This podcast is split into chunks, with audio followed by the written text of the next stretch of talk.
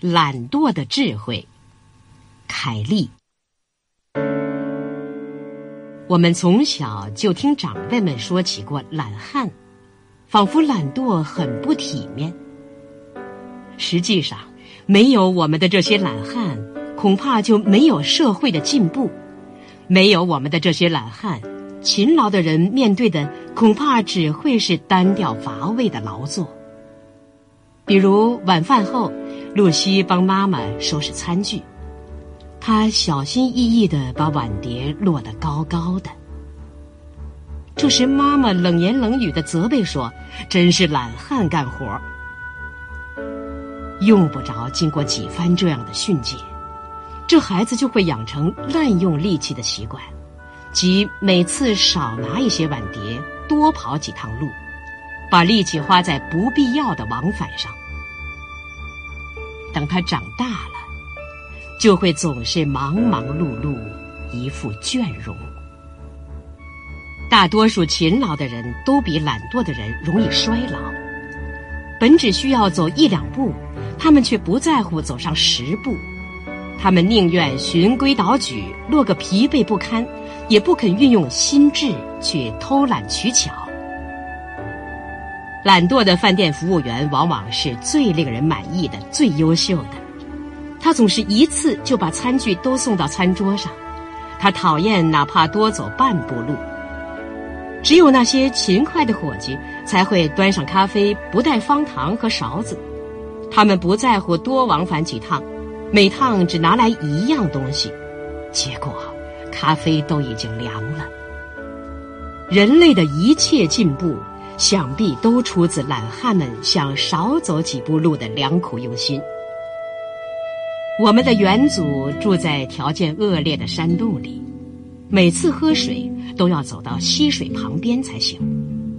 于是他们发明了最初的水桶，这样他们一次就可以把足够喝一天的水提回家去。不过，倘若他们懒得连水桶也不愿意提。不用说，他们下一步就会铺设管道，这样水便可以顺着管道从溪边一直流进他们的屋子里。为了避免挑着水翻山越岭，水泵和水车就被发明出来了。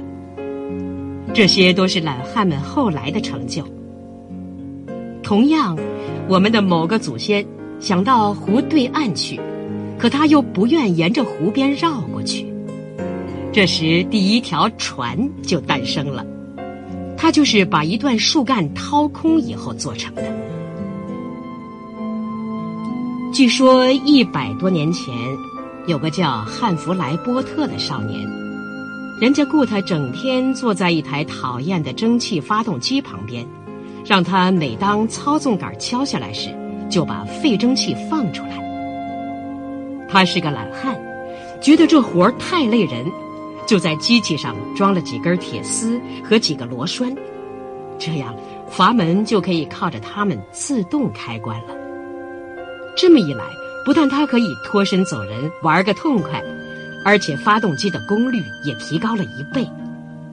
他就这样懒洋洋地发现了往复式发动机活塞的原理。现代农业机械都带有座位，起初想到安座位的。绝不会是什么勤快的农夫，他们才不在乎整天在地里走路呢。这个主意最先肯定是由想坐着干活的人想出来的。正是懒惰激励了发明。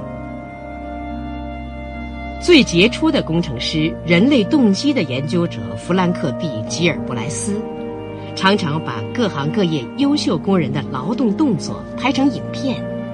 由此观察某一工序最少可以用几个动作完成。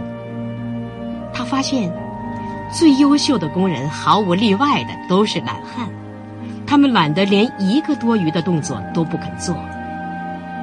勤快一些的工人的效率要低得多，因为他们不在乎把力气花在多余的动作上。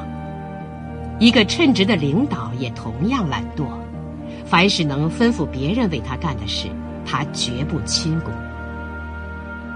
精神的懒惰也同样促进了人类的进步，许多重要的规则和定理都是懒汉想出来的。这些人想在脑力劳动上寻找捷径，发现万有引力定律的人准是懒汉。他们探究各种互不相关的现象的根源，他们讨厌需要吃苦受累的事情。想想看，如果没有发现自由落体定律，那么要确定苹果从枝头落到地上的时间，要确定猫从离地一英里的气球上掉到地上的时间，该会多么麻烦！想想看，如果某些懒汉不曾建立二加二等于四的规则，我们的生活将会遇到多复杂的局面，将会碰到多少令人精疲力尽的麻烦。其实正是懒汉承担了促进人类文明发展的重任。现在是认真看待我们的这些懒汉的时候了，因为我们的这些懒汉身上寄托着人类的希望。